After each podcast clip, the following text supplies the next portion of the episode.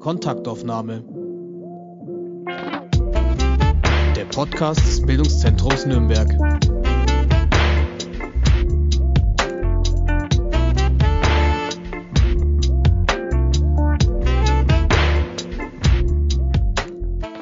Hallo, herzlich willkommen. Mein Name ist Hanna Diemer und ich spreche heute mit Sarah Lohr, der Sängerin und Gitarristin der Nürnberger Punkband Acne Kid Joe die Band spielt schon seit 2016 zusammen und sie haben jetzt vor kurzem ihr neuestes Album Die große Palmöllüge rausgebracht, die jetzt gleich auf Platz 13 von den Vinylcharts gelandet ist. Schön, dass du mit dabei bist, Sarah. Herzlich willkommen. Stell dich doch mal ganz kurz vor für die Leute, die dich noch nicht kennen. Hallo Hanna, ähm, danke, dass ich mit dabei sein darf. Ja, ich bin die Sarah, ähm, Sängerin und Gitarristin der Band Agne Kid Show aus Nürnberg. Ähm, genau, im normalen Leben bin ich Sozialarbeiterin und nebenher spiele ich in einer Punkband. Sozusagen. Warum Punkband? Ähm, ja, warum nicht, ne? Ähm, Punkband, weil das halt einfach die Musik, also es ist halt einfach die Musik, die uns gefällt, sozusagen. Wir bewegen uns alle in solchen Kreisen und ähm, ganz ehrlicherweise muss man noch dazu sagen, dass quasi für Punkmusik, man, da braucht man nicht die ausgefuchstesten Musikfähigkeiten, um das machen zu können. Und das kommt uns sehr entgegen. Ähm, und ja, genau. Da, so wurde halt Punk und jetzt nicht irgendwas äh, krass Anspruchsvolles. Wie irgendwie Prog Rock oder weiß nicht halt. Aber äh, hauptsächlich deswegen, weil wir alle schon seit ewigen Zeiten halt eben Punk hören und das auch so die Szene ist, in der wir uns quasi beheimatet fühlen. Und das liegt dann natürlich nahe. Ihr habt euch kennengelernt im, im Arschen Friedrich, habe ich das richtig gelesen? Ne? Ja, genau. Also ähm, Matthias äh, und ich haben dort gearbeitet. Also es ist ja ein Kneipenkollektiv auch. Ähm, das wird ja von mehreren Menschen ehrenamtlich betrieben sozusagen. Und ähm, äh, wir haben dort gearbeitet und äh, Peter, unser ähm, Synthi-Spieler und äh, unser damaliger Drummer Sven, ähm, die waren dort halt Stammgäste. Und äh, so haben wir uns alle kennengelernt und äh, gefunden und dann so eines Nachts kam die Idee, ähm, so eine Band zu gründen. Alle dachten, wäre nur Spaß und so. Ja, ja, lass uns halt mal treffen und irgendwas machen. Und ähm, ja, so ist dann irgendwie Agnes Joe entstanden. Wie seid ihr auf den Namen gekommen? Also es ist auch in der Kneipe passiert. Es war einfach nur so ein Verhörer. Also es gibt ja diese Band Ugly Kid Joe aus den mhm. 90ern. Ähm, die hatten so ein paar. Also es ist keine One-Hit-Wonder-Band, weil sie hatten zwei Hits, aber ähm, ja, es ist halt äh, eine relativ schlechte Band aus den USA. Und äh, eben, keine Ahnung, es gab in der Kneipe mal dieses Gespräch über die oder über einen Song von denen und einer von uns, ich weiß nicht mehr, Matthias oder so, glaube ich, hatte anstatt äh, Ugly Kid Joe halt Acne Kid Joe verstanden und äh, fand man dann irgendwie lustig in dem Moment. Und äh, dann haben wir uns so benannt und jetzt so nach ähm, ja inzwischen vier Jahre Bandgeschichte oder dreieinhalb Jahre nervt uns der Name natürlich schon auch, weil der Witz dann auch irgendwann mal vorbei ist. Aber jetzt steckt man halt schon drin. Kann sich auch nicht mehr einfach umbenennen. Deswegen heißen wir jetzt einfach so. Ich habe mich damit abgefunden. Das ist schon okay. Okay. Ihr wurdet beschrieben als eine schicke Mischung aus Musikgruppe und Social Media Agentur. Wer sagt denn sowas und ähm, was sagst du dazu?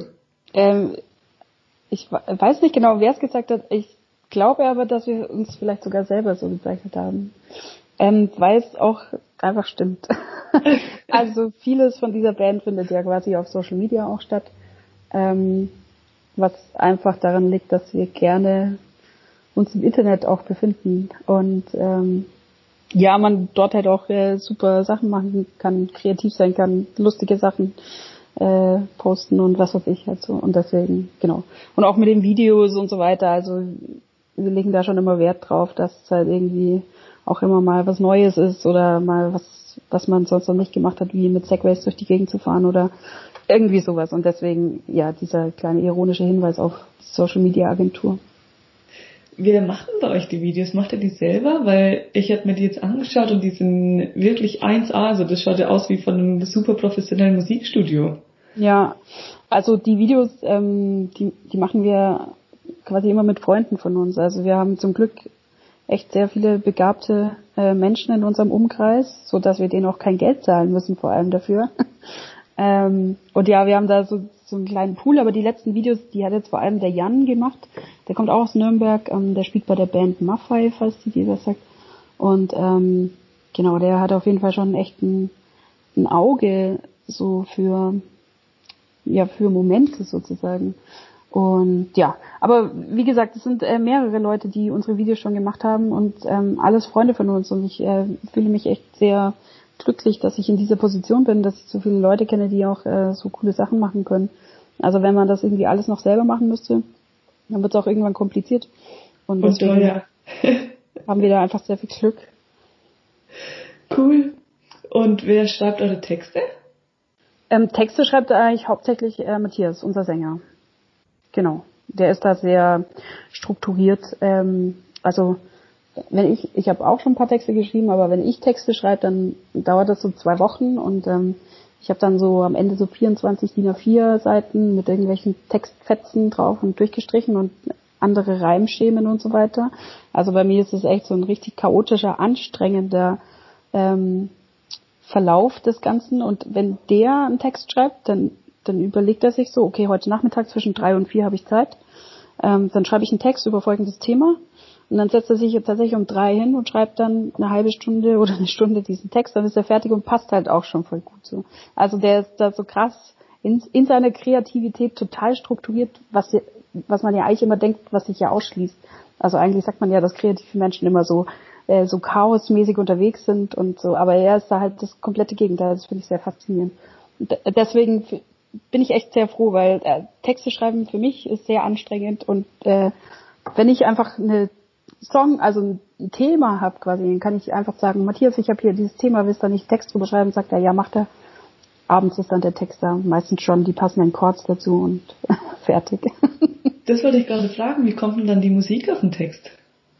Ja, also dann schon immer mit kleiner Voridee und so, aber ähm, die äh, Musik dazu, die erarbeiten wir dann schon irgendwie gemeinsam oder oft dann auch Peter, weil Peter dann quasi auch die, die technische Komponente dazu ist. Der kennt sich halt auch aus mit Aufnahmen und so weiter. Also der hat auch unser Album alles aufgenommen und so. Ähm, und so passiert es halt dann einfach quasi. Also Matthias hat eine Idee und dann schaut man halt, wie passt es und dann wird es nochmal umgeworfen und so weiter. Dann kommen irgendwie Drums mit dazu und ja, so, so ein Gemeinschaftsding irgendwie, so ein Gemeinschaftsprozess, der sich aus so einem Kleinen zum Großen entwickelt sozusagen. Jetzt gehe ich mal davon aus, dass du den Text geschrieben hast zu Sarah Frau auch in der Band. Tatsächlich nicht. Tatsächlich nicht. also, ähm, ich habe den natürlich schon mit Matthias zusammengeschrieben, ähm, sozusagen. Ich habe ihm gesagt, was ich drin haben möchte und er hat quasi einen guten Text rausgemacht. Weil ich das eben halt nicht hinbekomme, so diese strukturierte. Also es war so eine Gemeinschaftsleistung. Aber ja, er hat den Text auf jeden Fall geschrieben. Ähm, das finde ich ähm, lustig, weil das niemand vermutet, dass es so ist. Aber ich finde ich auch cool. Also, dass quasi auch ein Mann sozusagen auch so einen Text schreiben kann. Erzähl doch mal kurz, worum es in dem Text geht. Also, ähm, ja, der Song ist sozusagen autobiografisch über mich. Ähm, und es geht einfach darum, wie ich so erzähle, ähm, wie ich früher, also ich gehe quasi schon seit ich 14 bin oder so auf Konzerte und auch Punkkonzerte und so. Aber ich bin früher zum Beispiel nie auf die Idee gekommen, dass ich auch selber in der Band spielen könnte. Ähm, da gibt es verschiedene Gründe dafür. Und einer der Hauptgründe ist, denke ich, dass äh, zu meiner Zeit und ja auch heute immer noch einfach sehr wenig quasi weibliche Vorbilder auch gegeben hat für mich. Also dass ich dass Mädchen oder Frauen auch gar nicht auf die Idee kommen, das selber zu machen, weil es ganz normales Bild ist, dass man nur Männer auf der Bühne sieht halt. Ähm, und das war früher noch ein bisschen krasser wie jetzt, aber damit möchte ich nicht sagen, dass jetzt alles schon perfekt ist. Also das ist nur ein Prozess und ich glaube, wir stehen da am Anfang. Ähm, genau, und äh, der Text beschreibt sozusagen diesen Werdegang ähm, von mir, vom, von der Konzertbesucherin sozusagen dann später mit 28 Jahren dann auch mal selber auf die Idee gekommen, eine Band zu gründen. Und ähm, ja, es soll einfach gleich so eine kleine autobiografische Idee ähm, äh, oder Erzählung sein, wie es dazu kam und soll aber natürlich auch ähm, zum einen empowernd äh, sein für andere Frauen, ähm, die sich das vielleicht auch schon insgeheim mal gedacht haben, dass es vielleicht cool wäre, in der Band zu spielen, aber sich nie getraut haben ähm, Und natürlich auch der Hinweis an quasi die männliche Bevölkerung, dass ähm, gerade wenn man vorhat, eine Band zu gründen, ähm, dass es auch ähm, Sinn macht, ab und an mal so in nicht nur bei seinen Kumpels irgendwie zu schauen, wer dazu passen würde, sondern auch halt mal bei Freundinnen ähm, zu schauen, ob da vielleicht nicht jemand mit dabei wäre, die da irgendwie gut in dieses Konstrukt reinpassen würde. Weil genau so war es bei mir letztendlich auch. Matthias war halt mein bester Freund oder ist immer noch mein bester Freund und der hat mich halt einfach gefragt, sozusagen, obwohl ich nichts konnte, also ich konnte bis dahin nicht Gitarre spielen oder so. Ähm, und nur deswegen bin ich jetzt in dieser Band, weil er mich halt gefragt hat. Aber er hat mich nicht gefragt, weil ich eine Frau bin, sondern einfach halt, weil wir befreundet waren. Und er wollte halt mit Freunden einfach eine Band gründen. Und ähm, so kam das halt. Und das ist irgendwie ein ganz charmanter Weg, finde ich. Und ich glaube, dass das bei vielen auch so klappen könnte, wenn mal jemand auf die Idee kommen würde, es so zu machen. Was gab's du für Reaktionen auf das Video und auf den Track? Ähm, also ich sag mal zu 99 Prozent waren es sehr positive ähm, Reaktionen. Ähm, es gab so ein paar einzelne Kommentare, die irgendwie so, äh, einer hat, äh, glaube ich, geschrieben so, okay, ja, cooler Song, aber er versteht jetzt das Problem nicht, weil ähm, es gibt doch Musikerinnen, zum Beispiel Madonna, Beyoncé und, äh, weiß nicht, Kylie Minogue oder so. Ähm, und mehr sind ihm dann tatsächlich auch nicht eingefallen in seiner Aufzählung. Und das ist natürlich, also dieses vermeintliche Argument, was er da gebracht hat, ist ja schon wieder eine Bestätigung äh, für das Hauptproblem halt. Also man, es fällt einem halt vielleicht fünf bis zehn weibliche Superstars ein und ansonsten halt aber niemand. Und gerade in so einem Bandkontext schon mal gleich gar nicht. Also, weil wenn Frauen klischeemäßig irgendwas in Musik machen, dann sind sie halt Sängerin, äh, Popsängerin. So, das ist das Einzige, was man Frauen quasi zuschreibt, was sie gut können. Aber jetzt irgendwie Schlagzeug spielen oder Gitarre oder so, das ist jetzt eher nicht so was, wo man Frauen drin sieht. Ähm, genau. Ansonsten wirklich zum großen Teil ähm, sehr, sehr nette und äh, gute Kommentare. Hab mich sehr gefreut. Kennst du andere Frauen, die in Band spielen?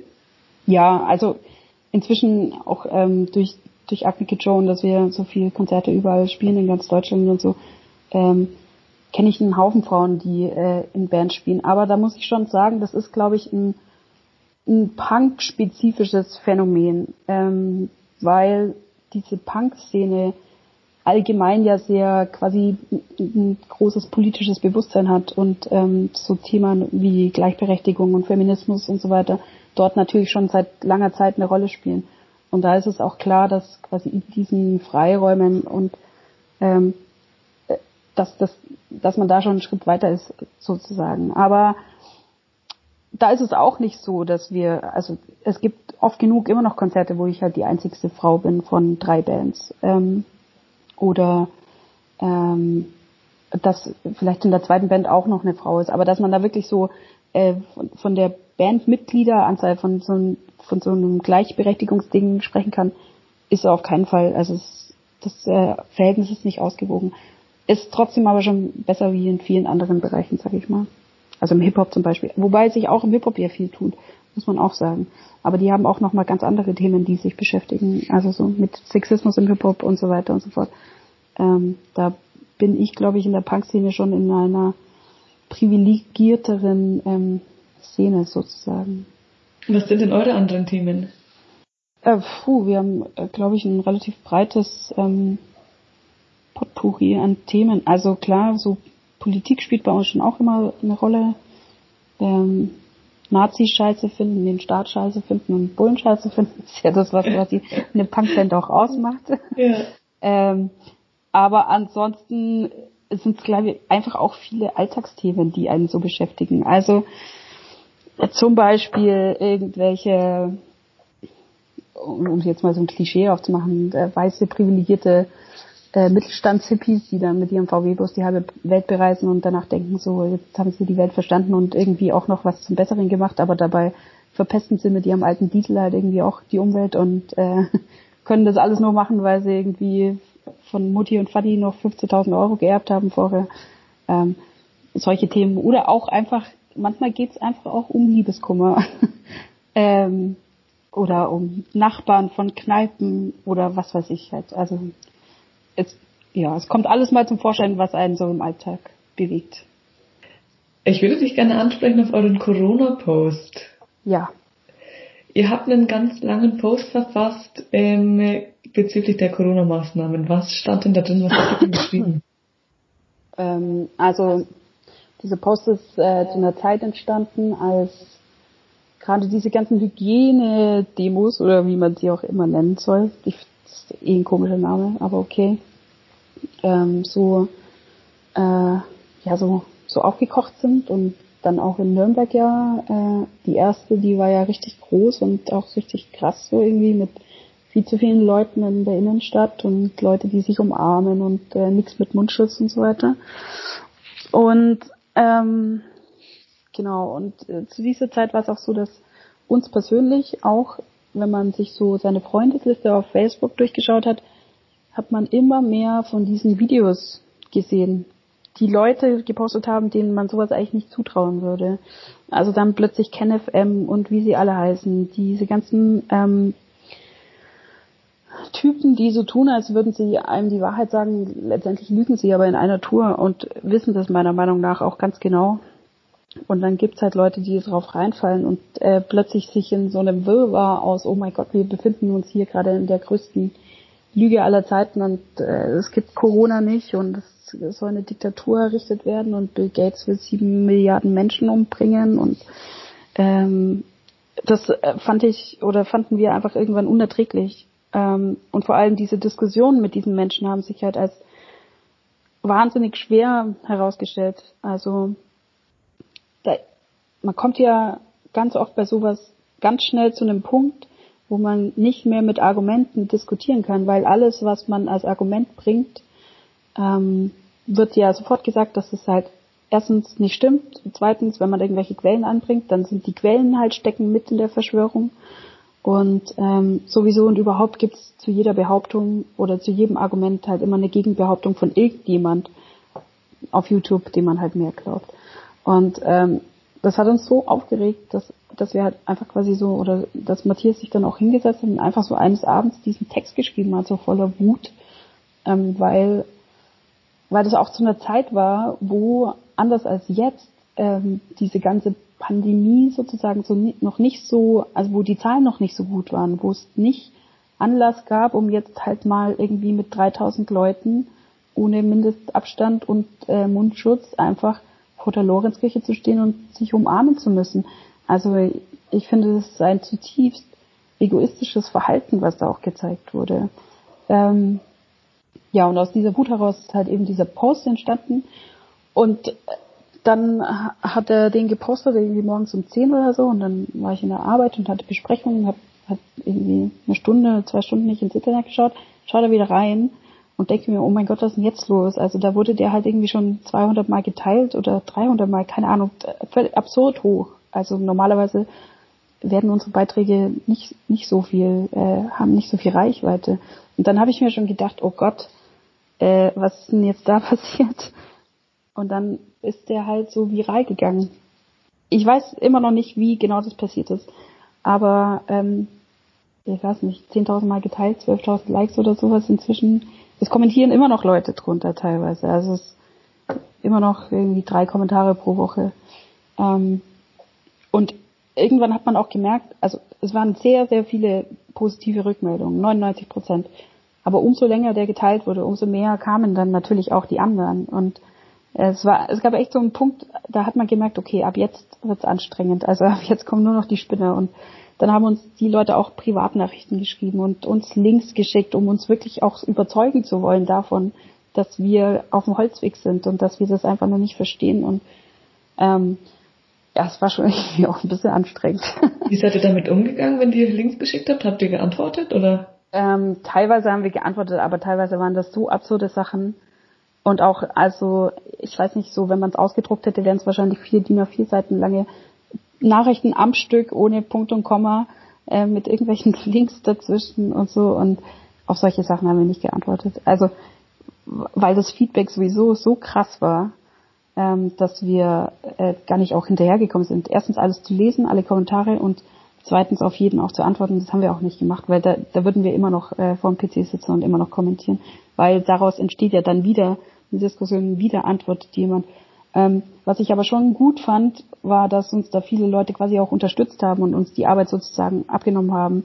Also da wurde viel ähm, dann von anderen Userinnen ähm, äh, mitkommentiert und mitdiskutiert und so weiter. Also war schon war schon cool. Aber das war echt eine krasse Erfahrung, weil wir wir hatten das ja nicht geplant. So. Also es war halt einfach nur oh, nervt.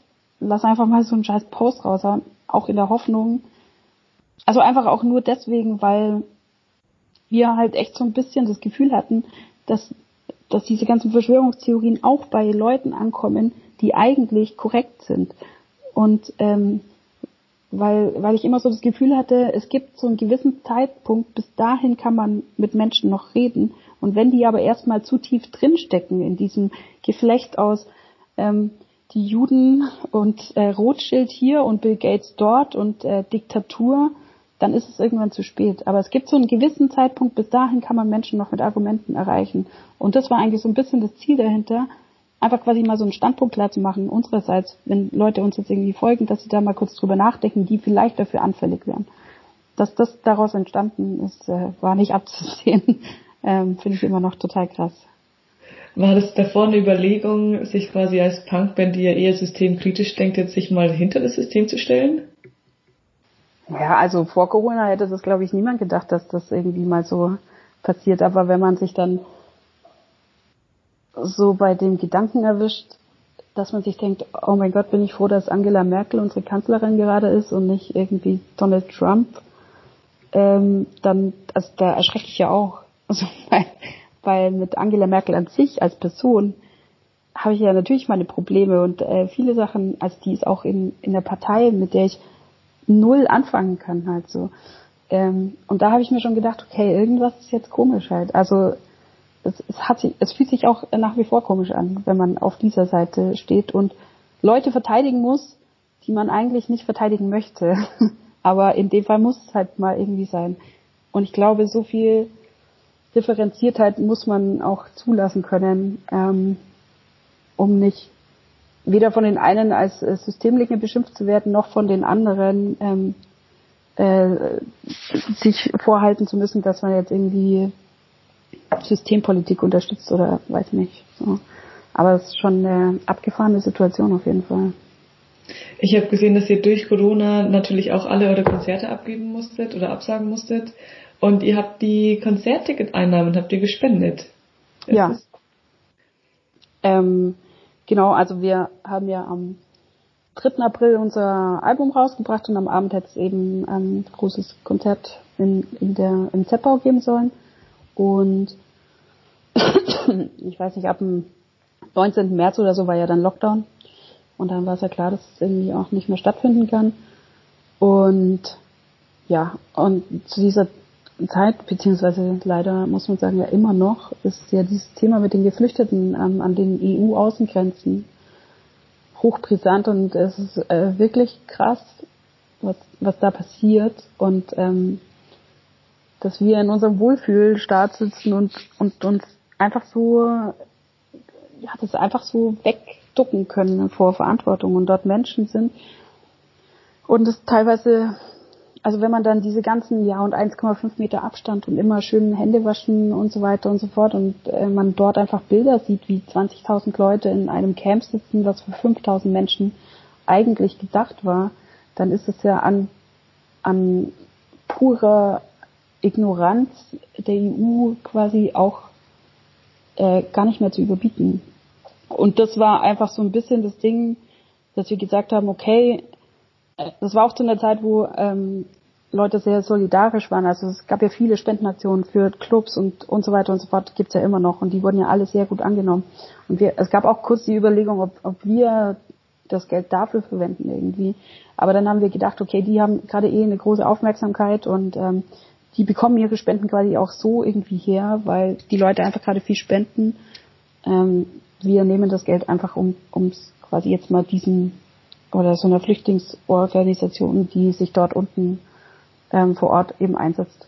Und ähm, eine Woche oder zwei Wochen vorher, also das ist so eine Organisation, die dort auch so quasi so wie so ein Gemeindezentrum hat, ähm, wo auch Kinder zur Schule gehen können oder Schule in Anführungszeichen, aber halt wo das ist so, wie so ein Gemeinschaftshaus im, im Geflüchtetenlager sozusagen und es ist abgebrannt und äh, man vermutet auch, dass ähm, da Rechtsextreme dahinter gesteckt haben und ähm, das ist natürlich doppelt schlimm, wenn wenn so ein Ankerpunkt in so einem Lager ähm, abbrennt und deswegen fanden wir das eigentlich eine gute Idee, ähm, da Geld hinzuspenden und es lief ja, also das ist ja auch gar nicht unser Geld, das muss man auch nochmal betonen. Es war ja einfach nur das Geld, was ähm, Leute, die äh, uns gegeben haben, weil die ihre Karten nicht zurückgegeben haben aus diesem Grund. Und das war 2770 Euro oder so.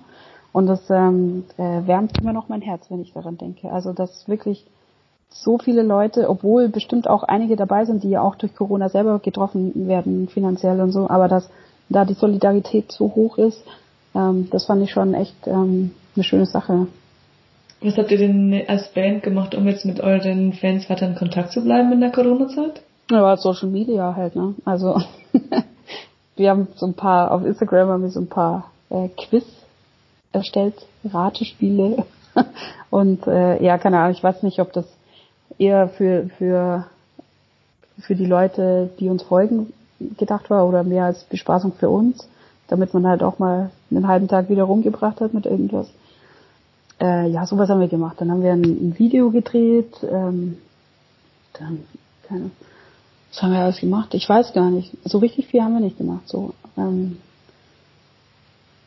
aber es kommt schon immer, immer irgendwas, was man dann wieder, also Spendenaktionen hier, Soli-Shirts dort und ähm, es gibt ja gerade viel, viele Sachen, über die es sich die man irgendwie auch teilen kann, einfach so von anderen und ja, solche Sachen haben wir gemacht. Ich bin froh, dass der Lockdown nicht in der Zeit passiert ist, wo es noch kein Social Media gab. Ja, das stimmt, da bin ich auch sehr froh darüber. Was machst du denn außerhalb der Band Agnikin Show? Äh, ich bin Sozialarbeiterin, genau, im Jugendkulturbereich und äh, ja, verdiene so meine Brötchen sozusagen. Das heißt, die Band ist nur der, der Nebenjob. Ja, also die Band, die bringt kein Geld. Nur, nur Minus auf dem Konto. Für welche anderen Genres bleibt denn noch Platz bei dir oder hörst du selber auch nur Punk? Ich höre ausschließlich Punk. Sobald was anderes kommt, schalte ich. ähm, nee, also ich äh, bin tatsächlich relativ vielfältig, glaube ich, in meiner Musikauswahl. Ich ich kenne mich nicht so aus mit diesen ganzen Genre-Bezeichnungen. Ich weiß immer nicht, was Alternative Rock und was Indie-Punk ist, keine Ahnung. Aber ich höre schon so ein bisschen gemischt. Ich höre auch Hip-Hop zum Beispiel. Ähm, und ja, ich, ja, ich bin nicht so festgelegt. Ich finde es aber gut, äh, tatsächlich habe ich so ein Fable für ähm, Musik mit deutschen Texten. Also einfach nicht, weil Deutschland so geil ist, sondern weil ich es halt einfach besser verstehe. Ähm, und ich diese Texte sehr wichtig. Also ähm, ein Lied mit einem mit schlechter Musik, aber guten Text kann ich besser anhören als ähm, gute Musik, aber sau schlechter Text. Ähm, genau, und deswegen höre ich gerne Sachen auf Deutsch, weil ich mich da einfach auf den Text konzentrieren kann. Ich höre natürlich auch äh, mit anderen Sprachen, also Musik mit anderen Sprachen. Aber da weiß ich oft gar nicht so richtig, um was es geht, wenn ich ehrlich bin. Also das hört man halt so nebenher. Ja, genau. Hast du ein aktuelles Lieblingslied? Ja, aber ich muss kurz nachschauen, wie es heißt. ähm, das ist von der Band Puppenproblem. Und das heißt, äh, wir wollen, wie, wir heißt einfach nur. Ich dachte, das heißt, wie wollen wir leben? Aber es heißt wir, Pogenproblem. Eine Band aus der Nähe von Köln. Worum geht's da? Ähm, da geht's um quasi eine, ja, es geht um die Utopie, wie wir als Gesellschaft äh, zusammenleben wollen. Also man, man ist ja oft halt, man weiß ja immer so ein bisschen, was man nicht will also man ist ja gegen das und gegen das und gegen das und das findet man scheiße und so. Aber da, da werden in diesem Lied werden eigentlich permanent nur Fragen gestellt. Also wie wollen wir zusammen leben in Zukunft? Äh, was macht uns glücklich und so weiter und so fort. Ähm, ja, das finde ich cool. Und ähm, tatsächlich ist es auch ein Lied, wo sowohl Musik als auch Text gut ist. Und das ist dann natürlich der Jackpot. Hast du Antworten auf die Fragen in dem Song? Hm. Ja, also ich kann mir schon, ich kann jetzt kein konkretes äh, Gesellschaftsbild abzeichnen, aber ich fände schon gut, wenn ähm, Leute so generell ähm, in Frieden leben könnten und ähm, ein möglichst hohes Maß an Freiheit auch genießen können. Also dass jeder so ein bisschen machen kann, ähm, was er oder sie möchte. Und ähm, das hört sich alles immer gut an, aber das ähm, die wichtigste Grundvoraussetzung dafür ist, glaube ich, diese Chancengleichheit, ähm, die es ja auch in Deutschland nicht gibt halt. Also in Deutschland ist es ähm, nach wie vor so, dass ähm, jemand, der in einer armen Familie geboren wird, zufälligerweise halt einfach schlechtere Karten hat, und zwar für sein ganzes Leben, wie jemand, der ähm, irgendwie in einer privilegierteren ähm, Familie aufgewachsen ist. Und das sind einfach ähm, Sachen, die halt richtig scheiße sind, meiner Meinung nach. Und ähm, das wäre mir für die Zukunft, also das wäre meine Zukunftsutopie, dass sowas wie Chancengleichheit zumindest ähm, neben vielen anderen Sachen, aber das wäre so das Ding, was man auf jeden Fall irgendwie herstellen müsste. Dass das einfach so ein bisschen egal ist, wo du aufgewachsen bist oder wo du herkommst. Ja.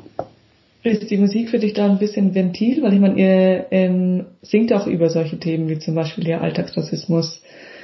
Ist es eine Art Ventil für dich, sowas dann, also die Wut über die aktuellen Missstände rauszubringen? Ja, also auf jeden Fall. Ist schon so ein Ventil. Ähm, oft ist man ist man ja einfach so, man wird ja den ganzen Tag auch irgendwie konfrontiert mit äh, allem, was schlecht ist im Prinzip und ähm, es ist schon gut, wenn man quasi äh, so ein, ja, wie du sagst, so ein Ventil hat, wo man ähm, das alles irgendwie verarbeiten kann und rauslassen kann. Ähm, was mir aber immer wichtig ist oder uns generell ist, dass, dass es nicht so, so belehrend rüberkommt. Also, weil man, es gibt ja viele politische Musik, aber es ist auch oft so, dass man sich denkt, oh, keine Ahnung, ey, braucht es jetzt? Also braucht es in einem Laden, in einem AZ voller linker Leute, irgendwie muss man da jetzt noch gemeinsam irgendwie Nazis rausbrüllen? Also bringt das irgendjemand was? Oder wissen das die Leute ja sowieso schon? Ähm, und deswegen finde ich es auch immer gut, wenn, wenn Musik oder wenn unsere Musik so ein bisschen auch selbstironisch ist. Also dass man auch so, keine Ahnung, also wir haben einen Song über ähm, Leute, die in ihrem Van eben durch die Welt fahren, aber wir fahren selber zum Beispiel mit so einem alten Wohnmobil ähm, zu den Konzerten und sind im Prinzip unterscheidet uns nicht so viel jetzt von denen. Und das finde ich auch immer gut, wenn man das auch nochmal deutlich sagt, okay, ich finde es zwar scheiße, aber ich nehme mich da nicht raus äh, aus dieser ganzen Geschichte. Ja. Ich möchte nicht so, nur weil man auf der Bühne steht, heißt es ja nicht, dass man automatisch mehr Ahnung hat von Sachen, über die man redet halt. Also man steht halt einfach nur zufälligerweise auf der anderen Seite von der Bühne. Das heißt aber nicht, dass man klüger ist als die Personen, die halt vor der Bühne stehen. Ähm, und das ist mir schon immer wichtig, dass das nicht so oberlehrerhaft daherkommt. Wir haben immer eine Rubrik bei uns im Podcast, die nennt sich Gerne lernen. Gerne lernen. Worüber würdest du denn gerne mehr Bescheid wissen? Ähm, über Mathe. also ich, ich finde manchmal, Mathe kann einem ja schon tatsächlich weiterhelfen. Und ich hätte es niemals gedacht, damals in der Schule, als die Lehrer das immer gesagt haben, dass es schlau ist, aufzupassen. Ich merke einfach, dass ich in Mathe so richtig schlecht bin und ähm, ich, ich fände es manchmal einfach gut, ähm, wie sagen quasi mathematisch oder auch naturwissenschaftlich herleiten zu können, warum das so ist, ohne dass ich jetzt erstmal auf Wikipedia eine halbe Stunde verbringen muss und äh, das lernen muss und das lesen und was ist jetzt eigentlich nochmal Quantenphysik und so. Also so naturwissenschaftliche Sachen, über die würde ich gerne mehr erfahren und auch über äh, das Weltall. Ich bin, ich mag das Weltall. Ich bin sehr am Weltall interessiert. Ich weiß viel zu wenig. Dann hoffen wir mal, dass das Planetarium in Nürnberg bald wieder aufmacht. Ja. Für die ganzen Planetarium-Shows. Meckerecke. Wir haben eine Meckerecke. Gibt's denn was, was du gerne losmeckern möchtest? Hast du was, was du loswerden willst? Naja, also ähm, ich würde gerne schon es ist ja so, dass wir gerade in einer krassen Zeit stecken und ähm, ich mache niemand den Vorwurf, dass man da jetzt irgendwie falsch reagieren würde oder so, also auch gerade zu Politikzeiten. Ähm, ich rede jetzt nur von unserer Politik, ne? nicht von Trump oder so, dem kann man einiges vorwerfen. Ähm, weil wir das ja alle quasi zum ersten Mal erleben, sowas. Ich fände es aber gut, wenn, wenn gerade auch ähm, die ganze Subkultur und so weiter in Nürnberg auch beachtet wird. Also wenn einfach ähm, dort auch an den richtigen Stellen, zum Beispiel bei Julia Lehner oder so, auch ankommt, dass ähm, Nürnberger Kultur eben mehr ist als halt ein Opernhaus oder eine Meistersängerhalle oder ähm, was auch immer halt so. Ich, ich weiß leider viel zu wenig drüber. Ich, ich weiß, dass es äh, runde Tische gibt und so und dass, dass sich da auf jeden Fall schon viel tut. Ähm, ich habe, was, was halt die größte Befürchtung für mich wäre, wäre halt, dass irgendwann so ein Konkurrenzkampf entsteht, weil quasi die Mittel, die zur Verfügung stellen, einfach zu wenig sind, damit es für alle reicht. Und ähm, was ich an Nürnberg sehr schätze, ist gerade, dass in diesem ganzen Alternative und Subkultur die Leute wirklich sehr, also man, man kennt einfach alle Menschen, die sich dort bewegen, weil es zahlenmäßig gar nicht so viele sind. Und ich fände es richtig schade, wenn, wenn das dadurch, also wenn das jetzt diese Situation dazu führt, dass ähm, sich Leute irgendwie verstreiten oder dass ähm, Gelder dann so ausgeschüttet werden, weil der eine halt irgendwie einen besseren Kontakt hat zu irgendjemand in Politik wie irgendjemand anders so. Und ähm, ich fände es einfach gut, wenn, äh, wenn, wenn da einfach drauf geachtet wird. Und so generell auch, dass man auch nicht den Blick verliert äh, für das Große und Ganze, weil Kultur ist natürlich sau wichtig und so, aber wenn man jetzt nochmal auf dieses Flüchtlingsthema anspricht, ähm, die, die sitzen ja immer noch dort. Also da hat sich ja nichts verbessert. Ich glaube, es wurden 50 Kinder nach Deutschland gebracht. Wow. Also cool, dass die 50 Kinder jetzt da sind, aber ähm, das kann es halt nicht sein. So, ich glaube schon, dass das auch ähm, an uns liegt, da weiterhin irgendwie äh, auf diese Themen aufmerksam zu machen. Ob, sie, ob das jetzt große Demos dafür sein müssen oder nicht, ist nochmal eine andere Frage. Man muss ja auch natürlich schauen, dass ähm, äh, Corona-mäßig immer noch alles äh, stabil bleibt. Äh, aber genau, also das große Ganze nicht aus dem, aus dem Sinn verlieren und dabei das äh, Kleine irgendwie versuchen zu regeln, das äh, finde ich irgendwie ganz cool. Ja, ziemlich unkonkret das Ganze, aber vielleicht wissen die Politiker, die ich jetzt angesprochen habe, was sie damit anfangen sollen. das finde ich ein richtig schönes Schlusswort. Sarah, hast du noch was, was worüber du noch sprechen möchtest? Nö, ich ähm, äh, ich wünsche mir besseres Wetter wieder, aber ich glaube am Wochenende wird es eh gut. Wunderbar, dann danke ich dir ganz herzlich für das Gespräch. Danke dir. Und ich wünsche dir noch einen ganz schönen Tag. Wünsche ich dir auch. Mach's gut.